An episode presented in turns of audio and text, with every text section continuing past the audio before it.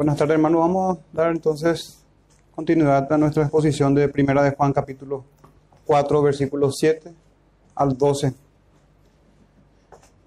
Primera de Juan, capítulo 4, versículos 7 al 12. Dice así la palabra del Señor, versículo 7. Amados, amémonos unos a otros, porque el amor es de Dios. Todo aquel que ama es nacido de Dios y conoce a Dios. El que no ama no ha conocido a Dios, porque Dios es amor. En esto se mostró el amor de Dios para con nosotros, en que Dios envió a su Hijo unigénito al mundo para que vivamos por Él. En esto consiste el amor, no en que nosotros hayamos amado a Dios, sino en que Él nos amó a nosotros y envió a su Hijo en propiciación por nuestros pecados. Amados, si Dios nos ha amado así, debemos también nosotros amarnos unos a otros. Nadie ha visto jamás a Dios. Si nos amamos unos a otros, Dios permanece en nosotros y su amor se ha perfeccionado en nosotros. Amén. Bien, hermanos, esta es la fracción del texto de la Sagrada Escritura que nos toca hoy. A punto ya de terminar el capítulo 4 en donde el apóstol Juan vuelve a este tema del amor y va a tocarlo a lo largo y a lo que queda de este capítulo 4. Y es interesante, hermano, y notable ver esta transición que tiene el apóstol, cómo se pasa con naturalidad de juzgar a los falsos maestros inmediatamente a hablar del amor fraternal. Como una verdad que no puede, hermano, ser cercenada o dividida o mutilada no puede dividirse esto, hermanos. justamente hoy vamos a hablar nosotros, y el título del sermón está de esta manera para tratar de enfocarnos, hermanos, en el tema central de esta fracción de las Escrituras, el amor según Dios y su Evangelio. Vamos a centrarnos, hermanos, en esta fracción del texto de qué consiste, qué es realmente el amor. Mucho se habla del amor en el mundo mucho se habla del amor en las iglesias evangélicas, iglesias cristianas. Pero ¿qué dice la escritura? ¿Qué dice Dios, hermanos? ¿Qué es el amor? ¿Qué dice nuestro Señor? Quisiera, y si bien hermanos, hay mucho, mucho que tocar, mucho que escudriñar, meditar en, estas, en estos versículos. No vamos a acabar, hermanos, los temas que están aquí en estos versos. Entonces, para centrarnos en este tema, en este, en este amor según Dios o amor según el Evangelio, he decidido dar énfasis, hermanos, en algunas enseñanzas de, los versículos. Por ejemplo, del versículo 7 al versículo 8, vamos a estar hablando nosotros sobre el origen del amor. ¿Dónde se origina el amor? ¿De dónde nace el amor? ¿De dónde viene el amor? En el verso 9 vamos a hablar de cómo se manifiesta, cómo se muestra el amor. Vean, así hermano tenemos el verso 9. En esto se mostró, vamos a hablar, vamos a ver cómo se manifiesta el amor en el mundo. Y por lo tanto, cómo debe manifestarse en los creyentes. En el verso 10, entonces, una definición del amor. ¿En qué consiste el amor? Y anclarnos en esta definición o en qué consiste según el Señor, según el apóstol Juan, según la Escritura. Para finalmente terminar con los versos 11 y 12, el mandamiento del amor. Repito, hermanos, tenemos entonces el origen del amor, la manifestación del amor, la definición del amor y el mandamiento del amor. Si no pasamos por estos textos, hermanos, y vamos directamente a un mandamiento, podemos errar el blanco y estar dando cumplimiento a un amor carnal, diabólico, satánico diluido, engañoso, mentiroso. No según Dios o no según su evangelio, no según la propiciación para nuestros pecados. Un amor que no trata con el pecado no es amor. No es amor según las escrituras. Puede ser el amor según la serpiente antigua, pero no es el amor según Dios. Totalmente contrario a la tendencia de hoy es lo que hace el apóstol Juan, hablando de los falsos espíritus, falsos cristos, salieron de nosotros, él denunciando el pecado, denunciando a los falsos maestros y hablando del amor. Ese es el amor. Y totalmente contrario, hermanos, a la tendencia de hoy. Hoy el amor y el juzgar a los falsos profetas es algo totalmente incompatible, antagónico entre ellos. Y no vamos a estar errando, hermanos, en alguna cuestión eh, periférica, si podemos decir. Aquí no estamos hablando, hermanos, de decir la serpiente antigua, antes de que sea juzgado por el Señor, eh, cómo caminaba o si tenía tal característica o algo. No, aquí estamos hablando de algo que es clave para nosotros, porque si se fijan, hermanos, dice en el último verso de hoy, del verso 12, y vamos a llegar ahí, cuando termina ese verso dice que el amor de Dios se ha perfeccionado en nosotros. Si cumplimos el mandamiento apostólico del amor, pero ¿cómo vamos a cumplir si no tenemos, si tenemos un conocimiento equivocado del amor, una comprensión errada? El apóstol Juan, sin embargo, muy diferente, a lo que hoy tenemos. El apóstol Juan no tiene problema, hermanos, para juzgar por el amor. Por ejemplo, cuando dice a los que salieron de nosotros, juzgan, pero no eran de nosotros. Y Juan suele ser conocido como el apóstol del amor. Pero por malentender el amor cristiano, es imposible para muchos concebir la idea de que el apóstol Juan, el apóstol del amor, es uno que juzga por amor amor a la verdad, amor a la causa, amor a la iglesia, amor a Cristo y a su cuerpo.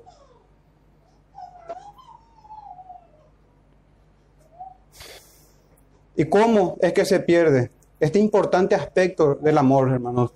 Y es porque se ha malentendido justamente el significado del amor. Entendemos el amor según el mundo, según las novelas, las películas, etc.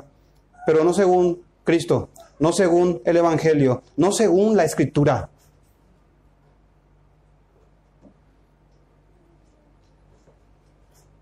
¿Y por qué el apóstol Juan escribe sobre el amor y al mismo tiempo denuncia a los falsos maestros? Porque Juan el apóstol no quería que sus discípulos sean arrastrados por los falsos maestros. Es un amor, hermanos, el amor de las escrituras. Entre muchas cosas que podemos decir en este texto, en esta fracción de texto, es un amor que trata con el pecado, con la ira de Dios, con aplacar su ira, con la santidad, Vayamos a nuestro primer punto, hermanos, el origen del amor, en estos versículos 7 y 8. Y si bien hay otros temas, hermanos, muy importantes aquí en estos dos versos, vamos a centrarnos nosotros en el origen del amor, en su fuente misma, de dónde viene el amor. Nuestro versículo, fíjense, hermanos, tenemos enseñanzas muy interesantes, como por ejemplo esta de amarnos unos a otros. Pero al final de nuestro verso 12, el apóstol dice,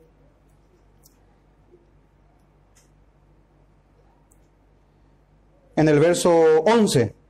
Si Dios nos ha amado así, esta palabra, debemos también nosotros amarnos unos a otros. Por eso, hermano, decía en el verso 12 y 13 hablar del mandamiento del amor. Cuando dice ya el apóstol más claramente, debemos amarnos unos a otros. Ahora también habla, hermanos, de ese deber, pero solamente menciona diciendo, amados, amémonos unos a otros. Y directamente habla del por qué, porque el amor es de Dios. Fíjense en, ese, en eso, hermanos, el por qué. ¿Por qué que Pablo, Juan, perdón, dice eso? Porque el amor es de Dios. De Dios emana el amor. El amor es de Dios, no es de las, de las criaturas. El amor no emana del corazón del diablo, de los hijos caídos de Adán, ni siquiera de los ángeles escogidos. El amor emana de Dios, porque dice también que Dios es amor. Y en cuanto a esto que, que el amor es de Dios, ¿acaso alguna fuente hecha por una misma abertura, agua dulce y amarga, dice Santiago? Así también los demonios, hermanos, y toda criatura muerta en delitos y pecados no puede dar lo que no tiene y es amor. Esta viene del corazón de Dios y tiene mucho que ver con ser nuevas criaturas a la imagen de su Hijo a la imagen de Jesucristo. Entonces ahí tenemos, hermanos, adentrándonos en nuestro primer punto sobre el origen del amor. El amor es de Dios. Y fíjense cómo el apóstol dice, todo aquel que ama es nacido de Dios y conoce a Dios. El que no ama no ha conocido a Dios porque Dios es amor. Otra vez, hermanos, aquí, Dios es amor. Aquí podemos decir que la causa del amor es Dios. Anteriormente veíamos que su fuente está en Él. Entonces, hermano, el amor es de Dios en el verso 7. En el verso 8, Dios es amor. Como les dije, el amor viene de Él, Él es la fuente, Él es la causa, Él es el origen. Y no solamente eso, sino que Dios mismo es amor. Juan Calvino había dicho muy bien, no hay conocimiento de Dios donde no hay amor. Uno de nuestros grandes problemas es que hemos tergiversado, hemos confundido, hemos mal interpretado, hemos sido mal enseñados y hemos difundido erróneamente también lo que es el amor. Así como se hablaba en el sermón esta mañana. Dios te ama. Tiene dos errores eso. Primero, es según la concepción, según la definición del mundo, lo que se está diciendo ahí. Como primer error. Es un amor novelesco. Es un amor complaciente con el pecado. Es un amor que no disciplina, no reprende, no exhorta, porque eso es desamor. Cuando se dice Dios te ama, hermano, automáticamente estamos concibiendo en nuestra mente un conocimiento, una definición errada del amor. Punto número uno. Punto número dos, entendiendo bien lo que es el amor, aún así ese no es el llamado que debemos hacer al predicar el Evangelio. Porque Dios te ama, es que nosotros tenemos que decir que se arrepientan. Porque el amor tiene todo que ver con tratar con el pecado que vamos a ver a continuación. Por eso, hermanos, el amor según Dios y su evangelio es el título del sermón de hoy. Hermanos, y entrando en contexto en estos versos 7 y 8, ya que sabemos que el amor es de Dios y que Dios es amor, ¿será que los gnósticos, los que tenían esta filosofía de aquel tiempo, amaban a los cristianos, amaban al prójimo, a su semejante, o por lo menos amaban a sus compañeros, a los que estaban con el mismo entendimiento que ellos. Porque según ellos, según los gnósticos, ellos tenían conocimiento de Dios. Y no solamente un conocimiento de Dios, tenían el conocimiento de Dios, un conocimiento oculto, un conocimiento que los apóstoles no tenían, un conocimiento que está em, restringido a unos pocos escogidos que pueden llegar a ese grado de espiritualidad, meras doctrinas parloteando de cosas que no entienden realmente, hermanos. Ese era el contexto en donde los falsos profetas se levantaban enseñando herejías destructoras. Y si el amor es de Dios y si Dios es amor, ningún falso profeta, ningún falso maestro puede demostrar el amor bíblico y verdadero de tratar con el pecado y de guiar a la santidad, a su propia alma primeramente. Entonces el apóstol estaba preocupado, hermanos, por las falsas doctrinas. Y una de las maneras de comprobar y de examinar a cada profeta, falso maestro, era en estos términos, en una doctrina cristocéntrica y en una vida que trata con el pecado. Pero así también hoy nosotros, muchos se jactan de conocer a Dios, pero no conocen la Santa Biblia. Muchos, muchos amigos seguramente nuestros, conocidos, compañeros de trabajo, todos creen que conocen al Señor, todos creen que conocen a, Dios, pero no conocen las escrituras. Imposible, hermanos, conocer al Señor. Otros ostentan el conocimiento teológico, pero no experiencial. Conocen de la doctrina, pero carecen de la práctica de esa doctrina. Entonces, ¿cómo sabemos si algo viene de Dios o si algo es de Dios? La respuesta es, hermanos, el amor, porque el amor es de Dios y Dios mismo es amor, pero no un amor buenista, no un amor romántico, novelesco, tampoco un amor meramente afectivo o sentimental. Digo meramente afectivo o sentimental porque siempre hay afectos, sentimientos, pero no puede ser solamente eso. No, no un amor meramente afectivo o sentimental, sin la verdad, sin el Evangelio, un amor sin la gloria de Dios, un amor sin celo por su causa, que consuma a los discípulos de Cristo. Fíjense estas falsas formas de comprensión del amor, un amor que no edifica, no es amor. Por más buenista que querramos ser, Si no edifica, no es amor. Si no santifica, no es amor. Si no disciplina, no es amor. Y podemos llevarlo al contexto familiar. Un padre que no disciplina a su hijo es uno que aborrece a su hijo. Ama más su pasatiempo, sus deleites. Y es lo que ocurre hoy, dando cualquier instrumento, cualquier entretenimiento, mejor dicho, a nuestros hijos para que nos dejen en paz y poder seguir nosotros con nuestros deleites, en nuestros pasatiempos, no ocupándonos de nuestros hijos. Así también en la iglesia, no ocupándonos de la santidad, de la edificación. Y no es amor. Por más de que el mundo y la iglesia misma hoy tenga un entendimiento diferente. Un amor que no sufre, un amor que no se sacrifica. No es amor. Un amor pero que ahí en donde hay comunión con el mundo no es amor.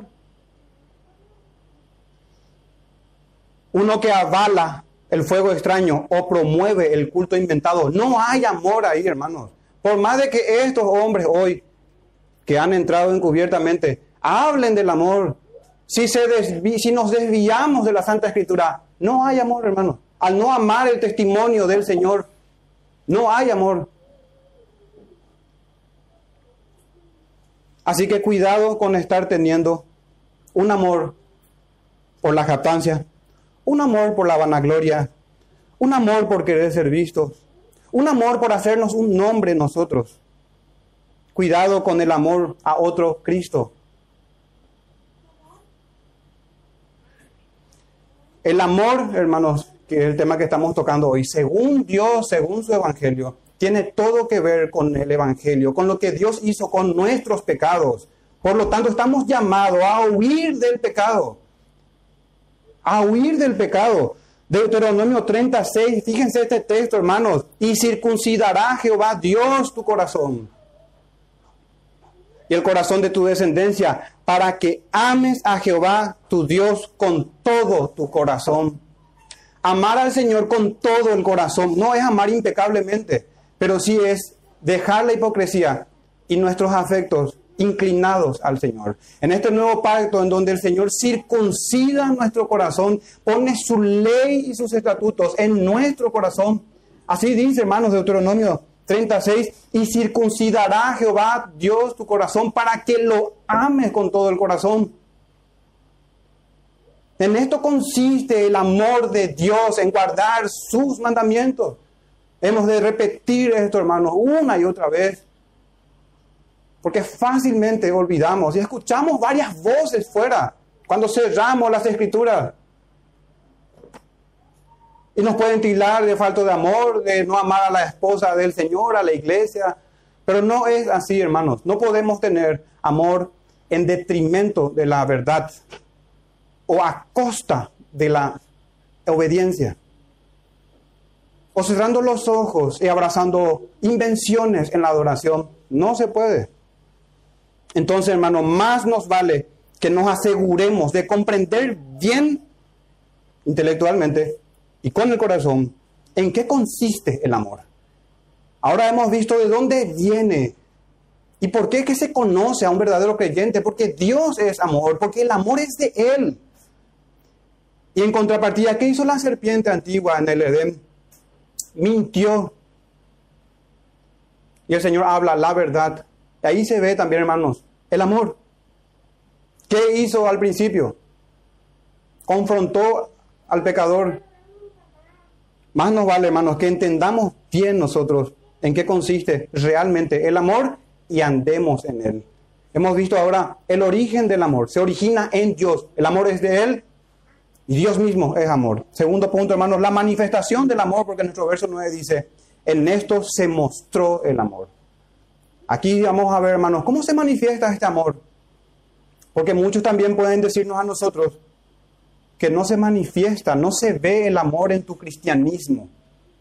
Entonces, lo más probable es que nosotros no estamos, o ellos o nosotros también, no estamos viendo el amor de Dios. Porque el amor de los cristianos y discípulos de Cristo debe ser el amor según Dios. Y veamos cómo es el amor según Él. Dice ahí, en esto se mostró el amor de Dios para con nosotros. en que Dios envió a su Hijo unigénito al mundo para que vivamos por Él. El apóstol Pablo en Romanos 5.8 dice, mas Dios muestra su amor para con nosotros. Hermanos, ¿cómo puede ser que erremos, que la cristiandad, de manera general, tenga esta tendencia de equivocarse en lo que es el amor? Siendo que la escritura repetidas veces dice que Dios muestra su amor de una manera. No solamente Juan, el apóstol Pablo también en Romanos 5, 8. Mas Dios muestra su amor para con nosotros, en que siendo un pecadores, Cristo murió por nosotros. Obviamente no murió para que andemos en nuestra concupiscencia, sino en novedad de vida, en una nueva vida. Ese era Romanos 5, 8 y Romanos 8, 32, hablando del Padre, el que no escatimonia a su propio Hijo, sino que lo entregó por todos nosotros. Este amor sacrificial de entrega es este amor santificante. El amor por la ley del Señor. Entonces podemos preguntarnos, ¿dónde está el amor? ¿Dónde puedo yo ver el amor? Y en esto que está aquí, hermanos, de esta manera se muestra el amor. Si nuestro conocimiento del amor no tiene que ver con esto, con lo que Cristo vino a hacer con nosotros, estamos errando sobre el amor. El amor debe verse tanto en Dios, en lo que hizo en la persona de su Hijo Jesús, como también en los creyentes.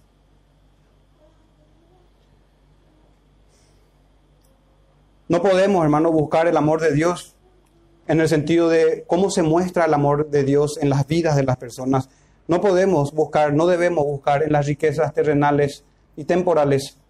No podemos, hermano, buscar el amor de Dios, conocer su amor en las filosofías, pensamientos filosóficos mundanos, que tienen por lo general complicidad con el pecado. No debemos buscar el amor de Dios en los deleites seculares El amor de Dios, hermano, está en esta vida eterna que se nos ha dado, en, en lo que vino Jesucristo, el unigénito, a hacer para que vivamos por Él, para que andemos en una nueva vida. Ahí se muestra el amor.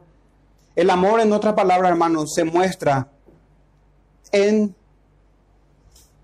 Dios, en el Evangelio, en la cruz y siendo más específico, en el castigo que el pecado merece. Ahí se muestra el amor. El amor se muestra en un cruento sacrificio por nuestros pecados.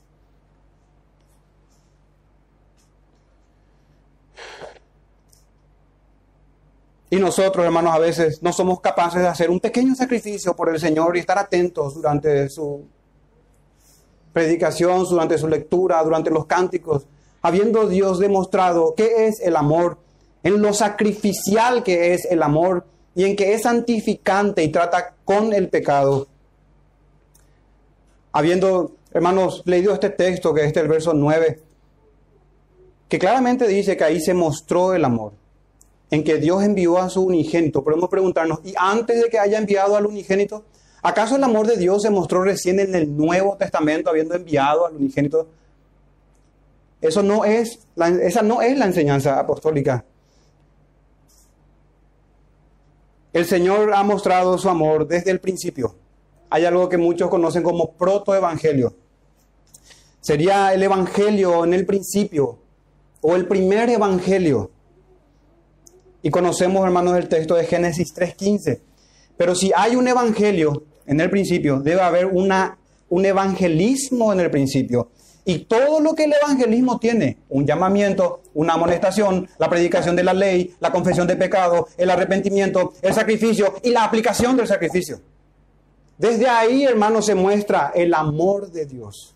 Desde el principio, cuando en Génesis 3.9 dice el texto, mas Jehová Dios llamó al hombre y le dijo, ¿dónde estás tú?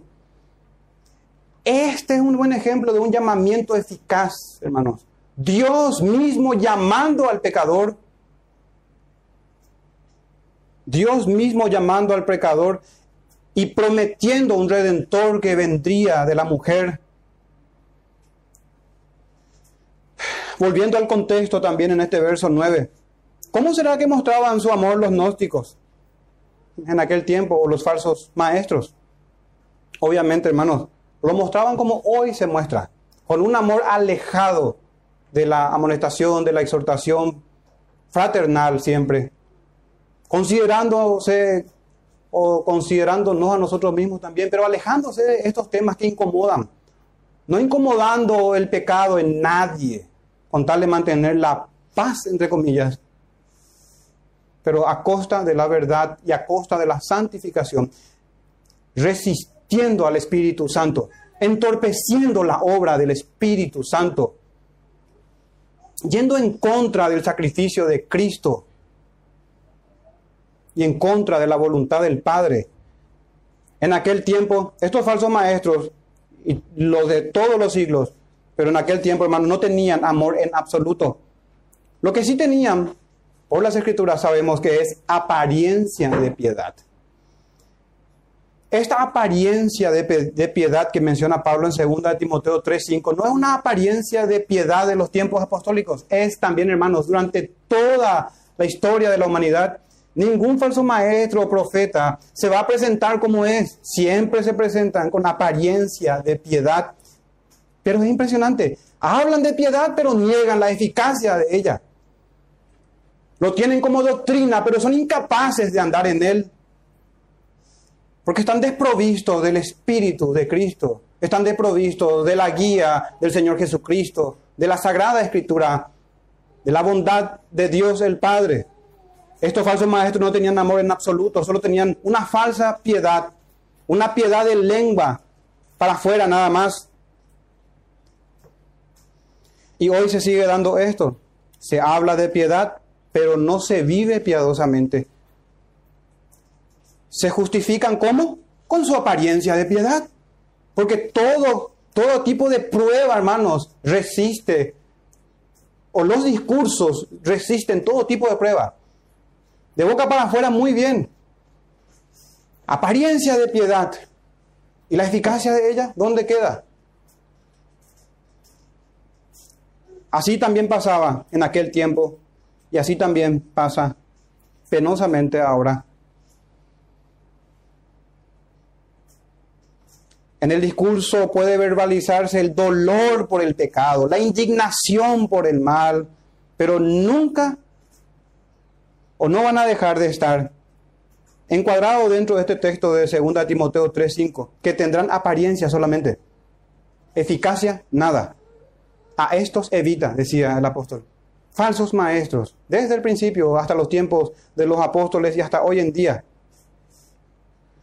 Con toda probabilidad, hermanos, los falsos maestros de los tiempos del apóstol Juan se veían muy gentiles, muy amorosos, muy carismáticos en el trato, produciendo de esta manera que los hombres hablen bien de ellos. Como también eran los tiempos antiguos, decía el Señor en Lucas 6:26, porque así hacían en los tiempos antiguos con los falsos profetas. Hermanos, se nos dio las escrituras para que identifiquemos a los falsos maestros. Y en esto consiste el amor, según Juan.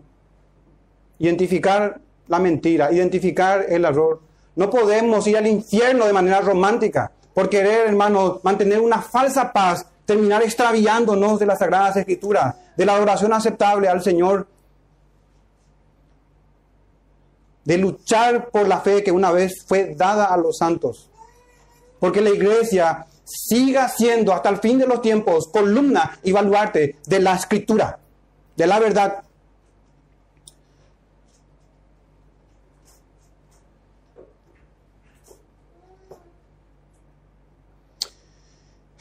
Este segundo punto es este, hermano, la manifestación del amor. De esta manera o en esto se mostró el amor. ¿Cómo se muestra hoy? Es la pregunta. ¿Cómo mostramos hoy el amor también nosotros? Hay un error notable muchas veces al querer evidenciar el amor de una manera equivocada. Se suele dar mucho con los romanistas, pero también dentro del contexto evangélico que es el siguiente, hermano. el mal uso de un texto para hablar de algunos que abandonaron a la comunión, abandonaron a la iglesia, abandonaron a los hermanos, no aman este fulano, mengano o fulana, no ama a Dios, le falta amor, no tiene el amor cristiano, dicen algunos citando. Primera de Juan 2.19, salieron de nosotros, dicen. Salieron de nosotros. El texto, hermanos, de Primera de Juan 2.19, no siempre es aplicable a los que salen de una congregación. No siempre. No siempre. Pero sí es aplicable siempre al salirse de la doctrina apostólica. Y si salimos de una congregación por haberse está desviado de las escrituras, es que, es que se hizo lo que se tenía que hacer. Pero hoy se utiliza mal esto, incluso los romanistas dicen, los protestantes salieron de nosotros porque no eran de nosotros. No, esto no es salir, hermanos, de una iglesia local o congregación, necesariamente no quiere decir eso. Hay que examinar según las escrituras. Salirse de la doctrina de los apóstoles. Si es Juan el que dice salieron de nosotros. Es Juan el que dice. Entonces cuando alguien abandona la comunión por no querer sujetarse a la escritura, a la sola escritura. Cuando alguien sale de una iglesia por eso, una iglesia bíblica, ahí es que, hermanos, se puede aplicar perfectamente que salieron de nosotros. Un hermano o una hermana, amigo o amiga que estuvo con nosotros y sale de una iglesia, de esta o de cualquiera, por no soportar la predicación, por no soportar la disciplina, por no querer poner en su vida en orden, aplica perfectamente que han salido de nosotros, han salido de la doctrina apostólica. También es aplicable, hermanos, cuando una iglesia, fíjense, una iglesia, no un pastor, ni siquiera el presbiterio o el ancianato, sino que una iglesia procede en conformidad a Mateo 18 y excomulga a uno de sus miembros. Solamente que ahí para precisar se debe decir, le quitamos de nosotros. Por haberse también salido de la escritura, del mandamiento apostólico. Pero pasa mucho, hermanos, eso hoy. Se tilda, se puede tildar a uno de falta de amor, de no amar a la iglesia, no amar a Cristo, no amar el Evangelio. Pero hermanos, nuestra comunión y nuestra fidelidad y nuestro amor es en el Evangelio, es en la verdad apostólica, en todo lo tocante a la iglesia, no solamente en la adoración, en el gobierno, en la misión de la iglesia, en la membresía de la iglesia, cuando con corazón sincero buscamos todos juntos hacer la voluntad del Señor. Entonces, hermanos, es un error utilizar ese texto para mostrar muchas veces falta de amor, porque también el Señor nos dice en su palabra, salid de ella, pueblo mío. Salid de ella, pueblo mío, para que no seáis partícipes de sus pecados, ni recibáis parte de sus plagas. Apocalipsis 18, 4. Muchas veces, hermanos, en sujeción a Cristo, en amor a su palabra, a su testimonio, a Él, a la iglesia, a los santos, debemos salirnos de ciertos círculos. Debemos salirnos del mundo y de toda iglesia local o congregación o secta, muchas veces, que dicen ser cristianas, pero no lo son. Que andan con apariencia de piedad, pero viven sin la eficacia de ella. Nuestro verso 10 dice, en esto consiste el amor Vamos a hablar, hermanos, sobre una definición del amor. ¿En qué consiste? No en que nosotros hayamos amado a Dios. Claro, porque eso no nace del corazón de la criatura. El amor es de Dios. Y Dios mismo es amor. Y dice el texto, sino que Él nos amó a nosotros y envió a su Hijo en propiciación por nuestros pecados. Entonces cuando nos preguntamos en qué consiste o qué es el amor, hermano, el amor consiste en esto, en Cristo, en lo que Él hizo en la cruz, en la propiciación por nuestros pecados. El amor, hermanos, declara la guerra al pecado. El amor levanta sus defensas en contra de la concupiscencia. El amor confronta todo tipo de añadiduras a las escrituras. Hasta dar la vida si fuese necesario. Y quedar solos. ¿Qué, qué, cuál es el problema? Si Dios está con nosotros. Si Jesucristo es nuestro buen pastor. En tiempos antiguos muchos se escribía, hermanos, que los santos han de, han de esperar vidas solitarias y han de esperar el rechazo del mundo. Pero solamente quedan discursos. Solo en discursos. Grandes alianzas es lo que se busca hoy a costa de la verdad. Lejos está eso, hermanos, de ser el amor según Dios y su palabra. Y acá nuestro texto dice, ¿en qué consiste realmente? Consiste en lo que Cristo vino a hacer, la propiciación por nuestros pecados. Recordarán, hermanos, en el Antiguo Testamento, el significado de propiciación es una satisfacción de la justicia de Dios mediante un sacrificio. Dios es santo y su ira solo se aplaca al quitar el pecado que causó esa indignación divina. Pero hoy queremos nosotros tener un amor en la concupiscencia o en el pecado o en el error o en la mentira. Imposible, hermanos. Imposible. Ese es el amor de la serpiente antigua. Un error, una mentira. En esto consiste el amor, hermanos. En que la ira de Dios ha sido aplacada. En que el pecado ha sido espiado. El pecado ha sido quitado. Y la obra del Señor, hermanos, continúa en el obrar del Espíritu Santo, en la santificación. El amor de la iglesia local tiene mucho y todo que ver con la santificación. Antes que nada, con la justificación. Cuando solo por fe, arrepentimiento y fe, por supuesto, una fe que se arrepiente, una fe penitente, se nos imputa a nuestra cuenta las perfecciones de Cristo Jesús solamente, por fe solamente y de Jesús solamente, la perfección. Y continúa, hermanos, nuestra vida en santidad, en abandono del pecado. Tanto el amor de Dios como el amor unos por otros, hermanos, se muestra en esto. ¿Te está dejando Dios en tus pecados? Porque ahí no se evidencia el amor de Dios. Estamos dejando nosotros a nuestros hermanos andar por sus caminos no amamos a nuestro hermano. Eso no significa que, uno vaya y maltrate o no tenga empatía con el hermano. Si buscamos realmente la santidad del hermano o hacerle ver su error, hemos de considerarnos a nosotros mismos y, y hablar y meditar con nuestros, unos con otros sobre nuestros pecados para procurar agradar al Señor todos juntos.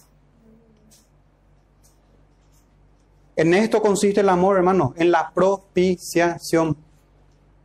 Pero ¿cómo puedo yo decir que tengo amor y estamos nosotros mm, eh, provocando a Jehová?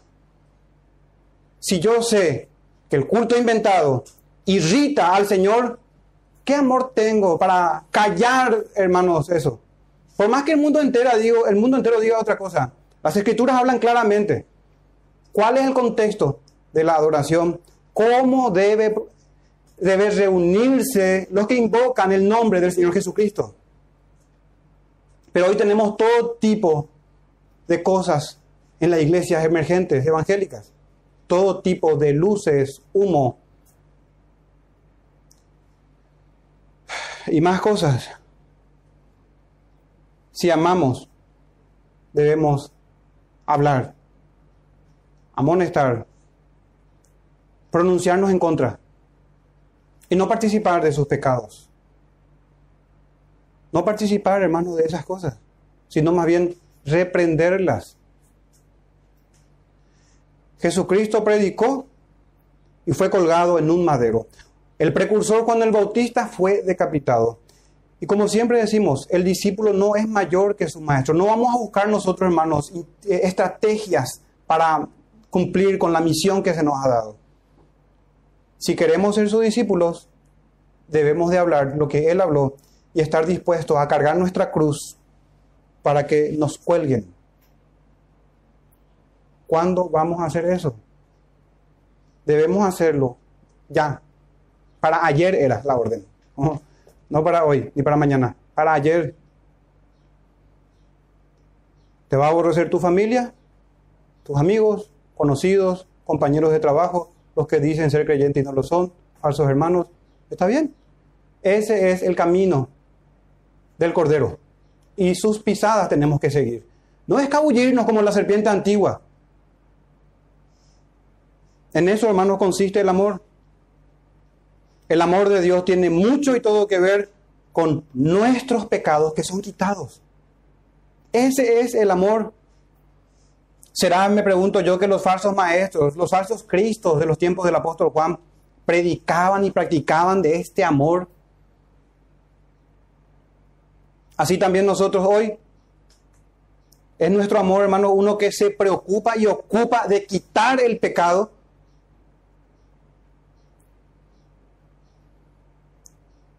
De nuestras propias almas primero. ¿Será que este es el amor, hermanos, nuestro para con nuestros hermanos? Que tiene que ver con esto, con aplacar la ira de Dios, buscando el perdón por medio de Jesucristo, que quita el pecado del mundo. Este es el verdadero amor. Un amor que tiene todo que ver con el Evangelio. Y como se decía bien hoy, hermanos, el mensaje no es Dios te ama. El mensaje es arrepentíos y creed en el Evangelio. ¿Por qué? Porque una cosa es la doctrina de que Dios ama a su iglesia y otra es el llamado que tiene que hacer el pueblo del Señor. Si Dios ama en este contexto de quitar el pecado del mundo, de aplacar su ira por medio de su Hijo, si es cierto que Dios ama así, y de hecho que sí lo es, hermano, es por eso que el llamado es al arrepentimiento. Porque en el arrepentimiento habrá remisión de pecados, gracias a lo que Jesucristo hizo en la cruz.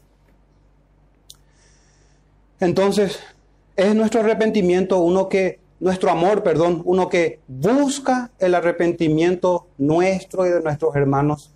¿Será que es, hermano, nuestro amor? Uno que persigue la verdad y la santidad sin la cual nadie verá al Señor. Ese es el amor. Y tener ese amor va a hacer que nosotros llamemos al arrepentimiento a nosotros mismos y a otros. Porque ese es el amor de Dios y Dios llama al arrepentimiento. Es el amor de los cristianos y los cristianos llaman al arrepentimiento. No hay forma de cambiar eso, hermanos. Pero hoy en las iglesias emergentes se tiene otro conocimiento de amor. Como dice el pastor Lozano, siempre me gusta esa palabra, el buenismo en las iglesias evangélicas. Y como decía Pink, Los demonios no es que estén tanto, decía él, en los bares, en las discotecas o por ahí, en el teatro, en los shopping, trayendo a nuestro lenguaje actual hoy, en el mercado, por ahí. No, están en las iglesias. Ahí están, hermanos, los demonios haciendo su principal trabajo.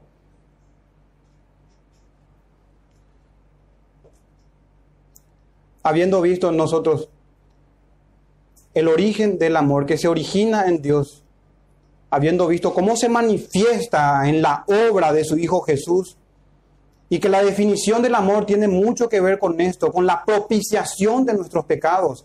Creo que ahora, hermanos, podemos entender un poco mejor acerca de lo que tenemos que hacer, del mandamiento del amor, nuestro último punto en el versículo 11 dice, amados, si Dios nos ha amado así, debemos también nosotros amarnos unos a otros. Pero fíjense en esta palabra.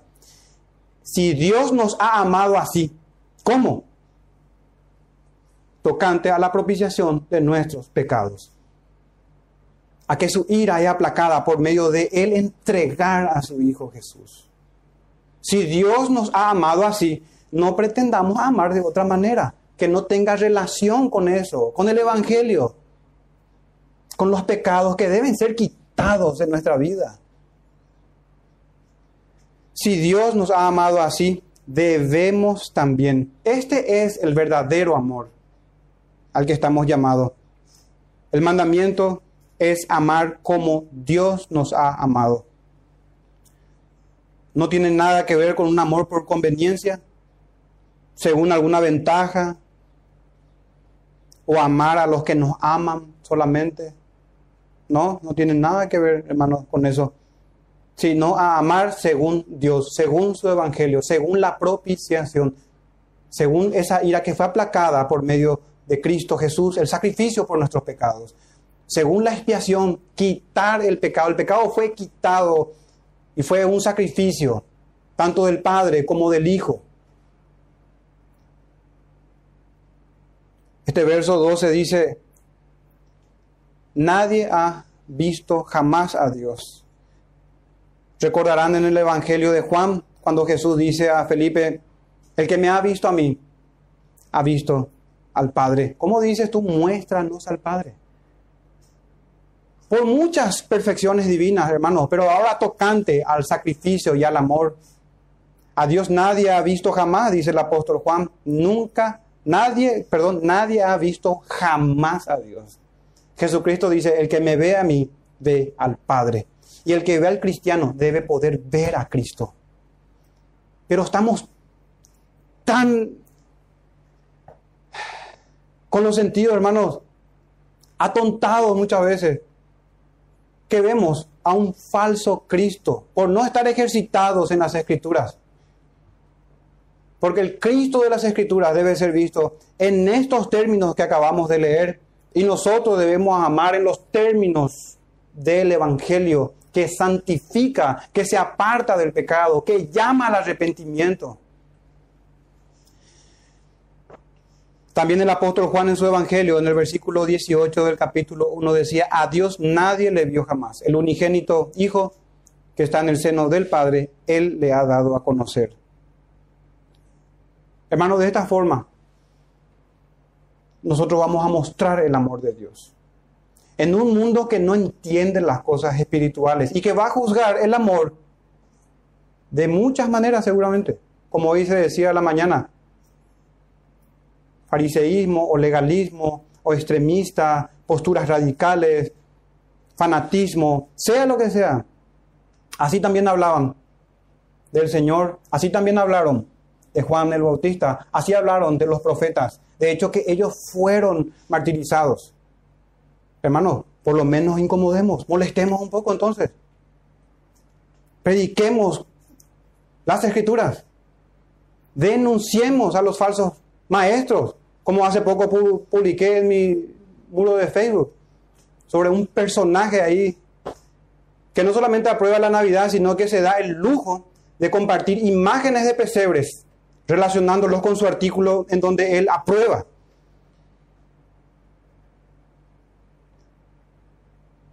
Diciendo que, o fungiendo de portavoz de la reforma, hombres impíos que inventan un culto con imágenes, diciendo que es el Señor. Puras blasfemias, hermanos, de lo más grave. Pero bueno, si no denunciamos eso, hermanos, ¿qué vamos a hacer? Vamos a, voy a permitir que mi familia, que mis hermanos, que nosotros, hermanos, nos acarremos con la ira del Señor, habiendo el Señor en su amor tratado con ese problema. ¿Vamos a querer complacer acaso a la simiente de la serpiente? ¿Por amor? Fíjense, hermanos, al final del verso 12 dice, si nos amamos unos a otros, en los términos que estamos hablando, en, entender qué, en qué consiste el amor y cómo se manifestó el amor, no divorciemos nunca el amor de los mandamientos ni de la santidad, nunca, por favor. Y dice ahí, si nos amamos unos a otros, Dios permanece en nosotros y su amor, miren esto, se ha perfeccionado en nosotros. Uno puede, hermanos, equivocarse y decir, creer que está avanzando en su vida cristiana, porque ya se leyó las instituciones de Juan Calvino. Y no solamente eso, ya está cerrando con varias sistemáticas en estos años. Y tiene una disciplina de lectura de libros, de materiales de lectura.